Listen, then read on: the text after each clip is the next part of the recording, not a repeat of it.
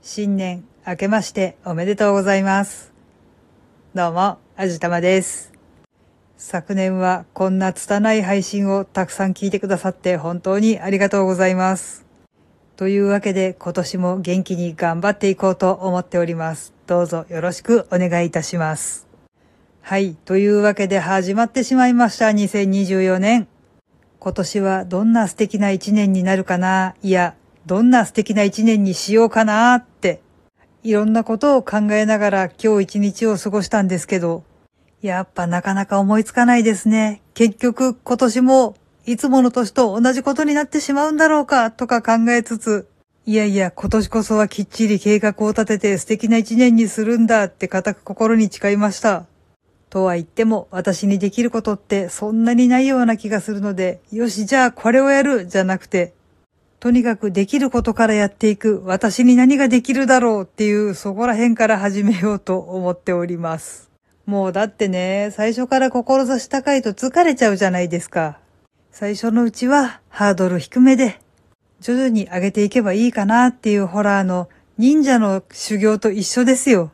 なんだっけな、えっ、ー、と、朝の種を植えて、最初は芽吹いたばかりの小さいその双葉の上を飛び越えて、だんだん成長していくその朝を飛び越えていけば、いつの間にか高く飛べるようになっている立派な忍者に一歩近づくっていうそういう感じですよ。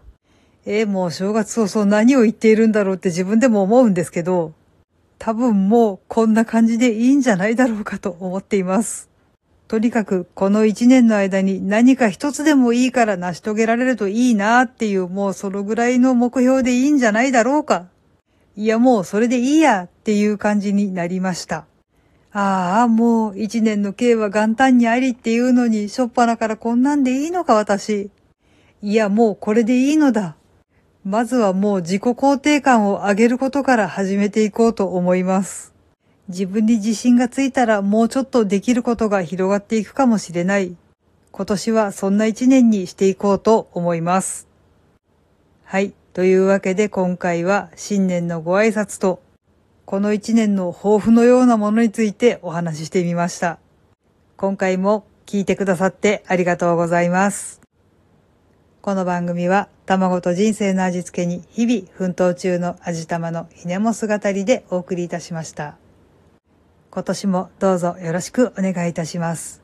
それではまた次回お会いいたしましょう。バイバーイ。